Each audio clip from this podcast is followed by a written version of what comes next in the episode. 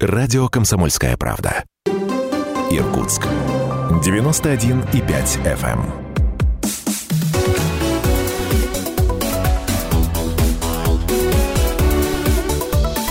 Тема дня. 91,5 FM в Иркутске, 99,5 FM в Братске, сайт kp.ru из любой точки мира и телеканал ТВС. И все это радио «Комсомольская правда». Меня зовут Наталья Кравченко. Здравствуйте, уважаемые наши слушатели и зрители. Итак, тема дня сегодня выходит в рамках масштабного большого марафона. Это наш проект «Три дня и одна ночь выборов». Мы а, делаем этот проект а, совместно с телекомпанией ТВС в течение пяти часов. А, каждый день у нас прямой эфир. Все-все-все есть на сайте kp.ru и видеотрансляции тоже, ну и на наших радиочастотах, разумеется.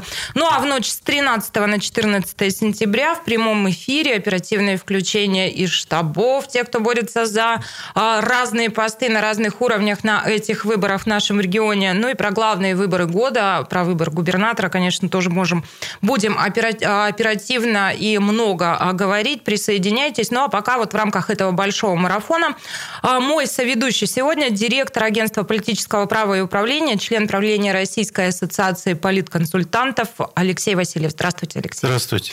Любопытно с вами будет говорить, и я слушателям и зрителям сразу представлю вас как человека, который родился и вырос в Иркутске, но при этом 20 лет вы уже работаете в Москве. Прозвучало вот то самое слово политконсультант, с этим тоже будем сегодня разбираться. Поэтому вот этот а, ваш взгляд, а, вот ну, такая гибридность у вас будет в любом случае при взгляде на Иркутскую область. Вы ее видели изнутри, вы наблюдаете много лет за нею снаружи. Это сфера приложения еще и ваших э, профессиональных усилий, поэтому любопытно будет с вами поговорить. Я выделила для себя несколько вопросов, которые чрезвычайно мне интересны, но начну с одной из ипостасей, в которой я вас представила, э, представила политконсультант. Кто этот человек? Чем он занимается? Что вы делаете? Ну, вот тут есть... Э, вы уже... рассказываете кандидатам, а как им сделать так, чтобы за них проголосовали? Ну, конечно. Либо так, чтобы поддержать э, текущий рейтинг, а лучше всего его увеличить. Это очень важно для любого политика и руководителя региона, и руководителя страны. Это одни из ключевых показателей оценки деятельности э, публичного руководителя. Скажите, пожалуйста, а чаще всего это слово в какой коннотации э, упоминается? Ну, знаете, как депутат это всегда негативная коннотация. Ну, почему-то такое отношение, много анекдотов. А вот политконсультантам как относится? Ну, тут мне сложно сказать, как относятся к политконсультантам большинство ну, часто смотрят и населения. Слушают, вот что они думают о вас, еще не знаю вас. Скорее всего, большинство людей даже не знают о существовании такой профессии. Мне вот, например, самому очень тяжело объяснить собственному сыну, чем я занимаюсь, ему 8 лет. Именно поэтому за эфиром я вас вот четверть часа пытала, пытаясь понять, чем вы занимаетесь. Ладно, давайте перейдем тогда к региону. А, буквально на днях вы сейчас много публично выступаете, на днях вы а, при вот своем выступлении вы сказали такую фразу, что а, вы наблюдаете за родным для вас регионом, и вы отмечаете полнейшую деградацию политической культуры здесь, да, и скорее там без культуры некая. Поясните. Ну, в основном э, здесь речь идет о том, э, межелитном раздрае, который много лет существовал э, в Иркутской области. И это правда, что это один из немногих регионов, где поменялось такое количество губернаторов. Это влияет э, и на политическую культуру, и на способность э, элитариев, людей, которые принимают решения, влияют на большие группы других людей, слушать друг друга, слышать друг друга, принимать совместные какие-то решения – это влияет и на качество управления любой сферой жизни, потому что в конечном счете все упирается в тех или иных э, чиновников. Где-то нужно построить больницу, где-то школу, где-то детский сад, э, где-то выучить в этих школах людей, найти туда персонал и, и все это организовать и поднять экономику. Так вот это все очень вяло происходит в Иркутской области последние 20 лет в силу, не в последнюю очередь, в силу вот этих э, обстоятельств. частой смены власти. Это вообще вредно очень, частая смена власти. Тут не поспоришь, не поспоришь, правда. А, ну вот в вашем профессиональном сообществе найден какой-то ответ на вопрос «почему?» Или на этот вопрос в принципе нет ответа? Ну такая у нас судьбина горемычная, и вот так у нас складывается, как складывается.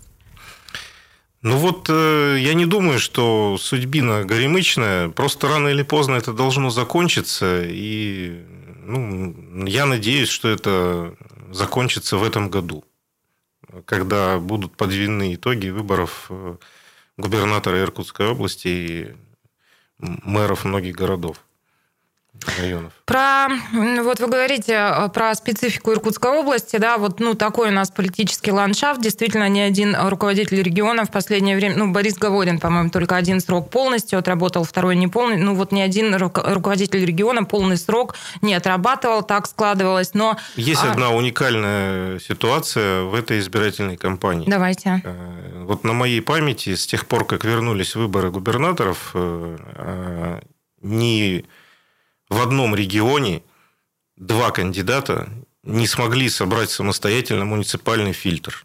А в Иркутской области их было даже не один, а два. Юмашев и Щапов. И никто им не мешал. Так. Это абсолютно уникальная ситуация про все губернаторские выборы, что я знаю с 2015 года.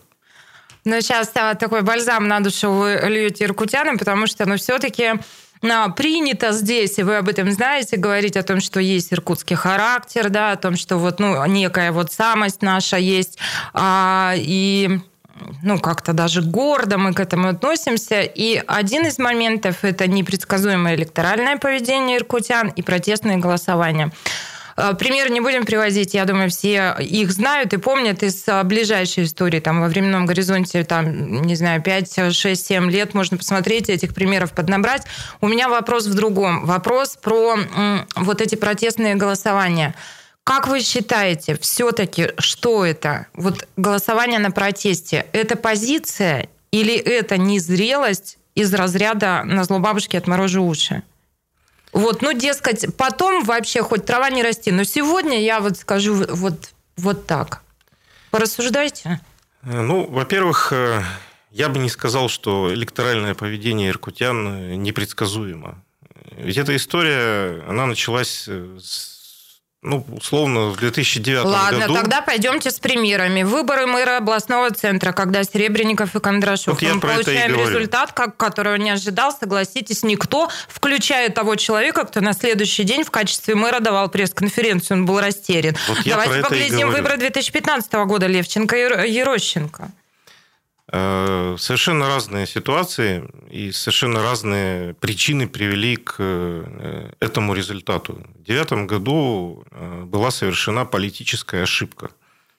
Была попытка предложить иркутянам мэра из мэра города Братска, что в принципе ну, есть какая-то вот историческая такая штуковина, что вот э, Братская Иркутская антагонисты, столиц, как Москва столица. и Санкт-Петербург. Угу, я понимаю.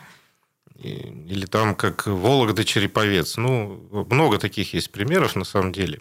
И, конечно же, это и привело к такому результату. Наряду с тем, что э, был снят э, тогда Романов.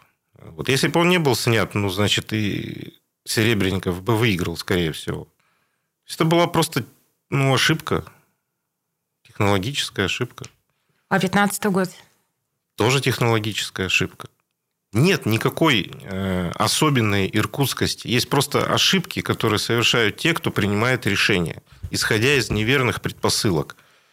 Тогда э, вместо того, чтобы вести конкурентную кампанию, штаб Ерощенко вел референдумную так называемую кампанию, то есть э, кампанию о доверии действующему руководителю региона.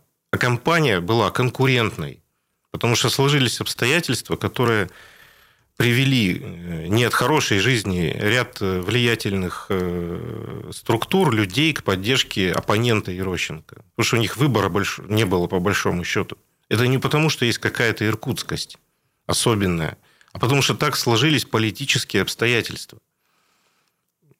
Алексей, вы помните, в начале беседы я спросила, в какой коннотации чаще всего упоминаются политконсультанты? Чем чаще вы повторяете в нашем эфире, что нет никакой особенной иркутскости, тем очевиднее станет ответ от наших слушателей и зрителей на этот вопрос. Кстати, 208-005, телефон прямого эфира. Моему соведущему сегодня вы тоже можете а, задавать вопросы. Скажите, пожалуйста, вспоминая вот а, все-таки про кампанию 2015 года, может ли повториться плюс-минус а, вот эта история и в этом году тоже? Вряд ли обстоятельства другие, и Левченко – это не Щапов, и Кобзев – это не Ирощенко. Да, есть э, основные, скажем так, два участника этой избирательной кампании. Но это совершенно разные люди, которые пришли к людям совершенно разными посылами. Вот обо всем этом подробнее мы будем говорить уже через пару минут. Я напоминаю, мой соведущий сегодня директор агентства политического права и управления Алексей Васильев. Через пару минут мы вернемся и продолжим. Напоминаю, телефон прямого эфира 208 005. Присоединяйтесь.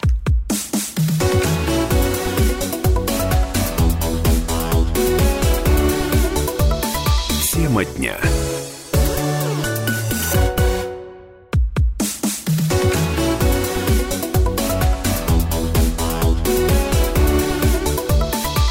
Тема дня.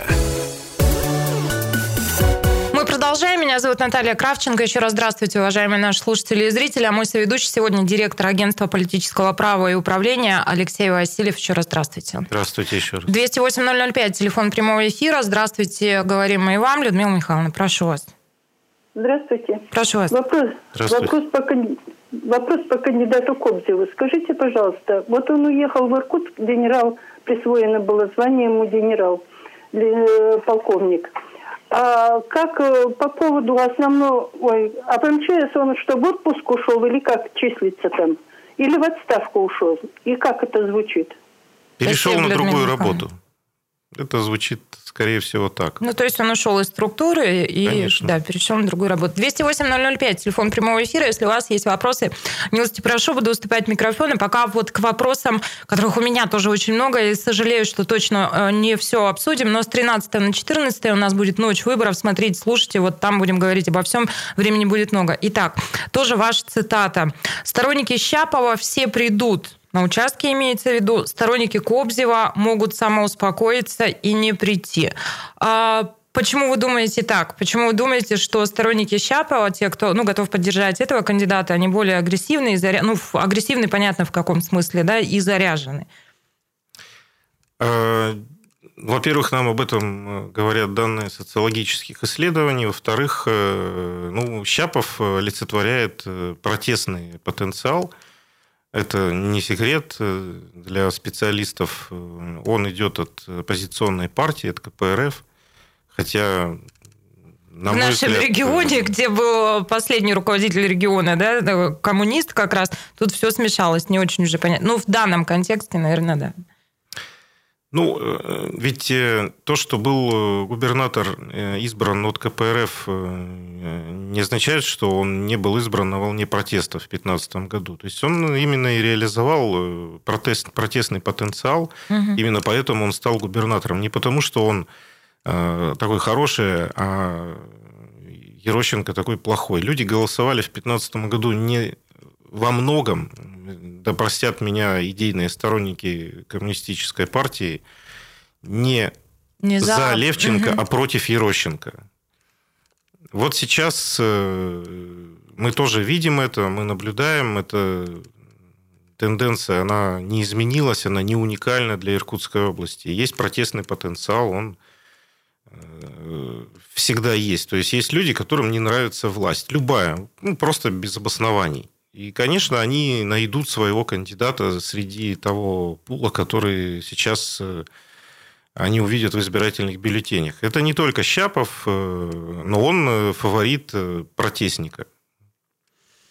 Тогда следующий сразу вопрос. Очень много сейчас обсуждается вероятность второго тура. Кто-то говорит, что он неизбежен, кто-то говорит, что вряд ли. Что думаете вы?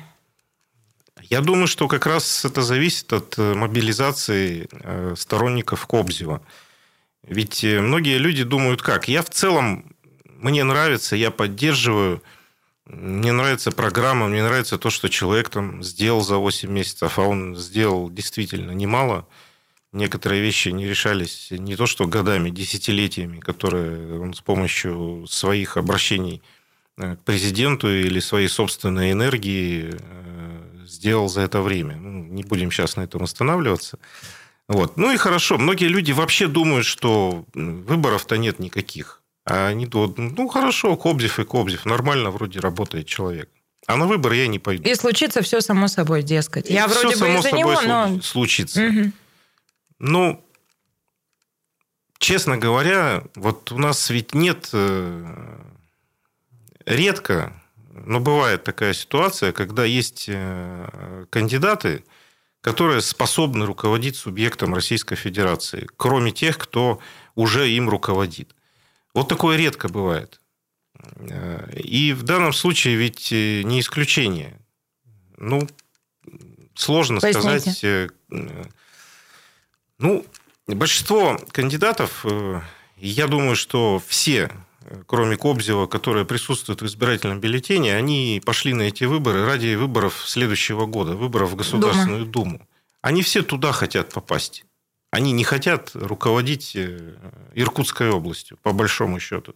Просто эксплуатируют тему протеста э, и демонстрируют таким образом свою э, электоральную перспективу. Угу. А Кобзев, он ведь руководит уже регионом. И можно было посмотреть, как он это делает. Он же не, не два месяца. Вот, вот, правда, это очень мне интересно. Такой будет женский немного вопрос. Это про эмоции и про какую-то вот заряженность. Очень часто мы слышим о том, что, ну, я не буду вот эту тему местный варяг и так далее, но э, это вопрос про мотивацию. Как вам кажется, вот э, оппоненты сейчас говорят о том, что он не местный, он здесь не жил и жить не планирует там вот навсегда, и поэтому какая у него мотивация? Но я подумала вот о чем. Ну, и правда, я задумалась об этом, потому что, ну, действительно, я про внутреннюю какую-то вот заряженность и готовность пахать во благо региона, да, зачем, если ты вот... Но я подумала вот о чем. Ведь для него это тоже может быть, эм, как сказать, ну, вот такой большой шанс здесь хорошо себя проявить и тем самым, может быть, открыть какие-то еще для себя перспективы и работать вот в регионе. Он может быть заряжен именно поэтому. Что вы думаете именно вот про мотивацию? Э, знаете, это не первый... Насумбурила я, я понимаю. Я но... понимаю. Да. Не первый и, возможно, не последний замминистра, который назначен э, в Рио губернатора в тот или иной э, регион. Ведь, ну, понимаете, вот многим это сложно понять, но это государев человек. Он всю жизнь работает на государство. Он никогда ничем другим не занимался в своей жизни. Ни бизнесом, ни учителем в школе не работал. Он работал на государство. Ему президент поручил заниматься Иркутской областью и работать на государство здесь. Он поехал сюда. И не рассуждая об этом. Это же не так бывает, что ну, подходит к президенту замминистра и говорит, можно я буду губернатором Иркутской области? Нет, это президент принимает решение и даже не спрашивает никого. Он просто думает, кто будет лучше в этой ситуации. В Поэтому ситуации... вопрос внутренней мотивации это, это ровно о том, что это поручение руководителя государства, которое необходимо исполнить. Это служение, да. А дальше угу. у каждого губернатора в соответствии с указом президента есть KPI. То есть э, показатели, которых он должен ежегодно достигать в развитии региона. Это его работа, за которую ему государство платит зарплату. Менеджер по сути, управленец. Управленец, экономический и политический менеджер. И там две составляющие, политическая и экономическая. Политическая – это в первую очередь означает слышать людей, которые тебя избирают. Кобзев на связи. Кобзев на связи – это же не просто лозунг, это ну, посыл. Э, в любом там регионе можно было придумать такой или какой-то другой лозунг. Но, э, к счастью, э, немногие, к сожалению, это понимают. Э, но, к счастью, сейчас у губернаторов есть э, четкое задание, по которому они должны работать. И основа этого задания – это доверие к власти. Если они год от года не достигают этого доверия, то они не получают денег. Чуть-чуть остается времени, но очень все-таки важный вопрос. И это тема, которая тоже в повестке, она активно сейчас со всех сторон обсуждается. И ну, самые полярные мнения – это госдолг. Что в последнее время госдолг Иркутской области был существенно увеличен. Что думаете об этом? Ну, во-первых, это спекуляция, конечно, э, со стороны, в первую очередь, предыдущего губернатора, э, который за время своего правления был просто не в состоянии потратить те деньги, которые у него были. Государственный бюджет, он для того, чтобы тратить, а не для того, чтобы зарабатывать. И в ситуации, когда на страну упала эпидемия, э, и в целом был э, серьезно просажен э, весь экономический рост, и он превратился не в рост, а в падение. Это, безусловно, сказалось на всех регионах, и на Иркутской области в том числе. Но в этих обстоятельствах Иркутская область получила дополнительное финансирование на то, чтобы потратить это на людей, на развитие инфраструктуры, дорог. Откуда все это появляется? Это же все федеральные деньги. Это иллюзия, что в региональном бюджете э, были когда-то какие-то огромные деньги. Их не было никогда. Просто один губернатор умел работать э, с Минфином Российской Федерации, а другой не умел. Кто умел, у того было много денег на то, чтобы потратить. Кто не умел, у того было много денег на полки. Деньги протухают. Государственные деньги – это ресурс, который надо использовать, а не который надо копить. Вот и вся история с госдолгом. Наверное, последний вопрос. Минутка остается. Три дня голосования. Это три единый день голосования. Чего мы опасаемся, чего мы боимся? Ну, впервые такая история. Вот Какие у нас представления о том, как это произойдет? Лично я ничего не боюсь и ничего не опасаюсь, э, потому что большинство избирателей все равно, скорее всего, придет по привычке в воскресенье. воскресенье. Кроме того, у нас уже прошел опыт э, голосования за Конституцию, который длился угу. целых 7 дней. И вот э, какие-то инсинуации вокруг трехдневного голосования, ну, я считаю, они бессмысленны. Просто это удобнее для людей и все. Метеорологи говорят, что все три дня будет дождь. Это хорошо или плохо? Это плохо для явки. Конечно, это плохо для явки. И Но вот... опять же, люди не уедут на картошку. Вот о чем речь. Ну, люди не а уедут это на картошку, для явки. но и, в общем, и на выборы они тоже не пойдут из-за дождя. А, ну, мы всех призываем все-таки сделать свой выбор, быть, э, проявить а, свою э, гражданскую позицию активно. Ну, а мой соведущий сегодня директор агентства политического права и управления Алексей Васильев. Я вас благодарю и передаю э, микрофон студии ТВС. Наш марафон продолжается. Спасибо, Алексей. Спасибо вам.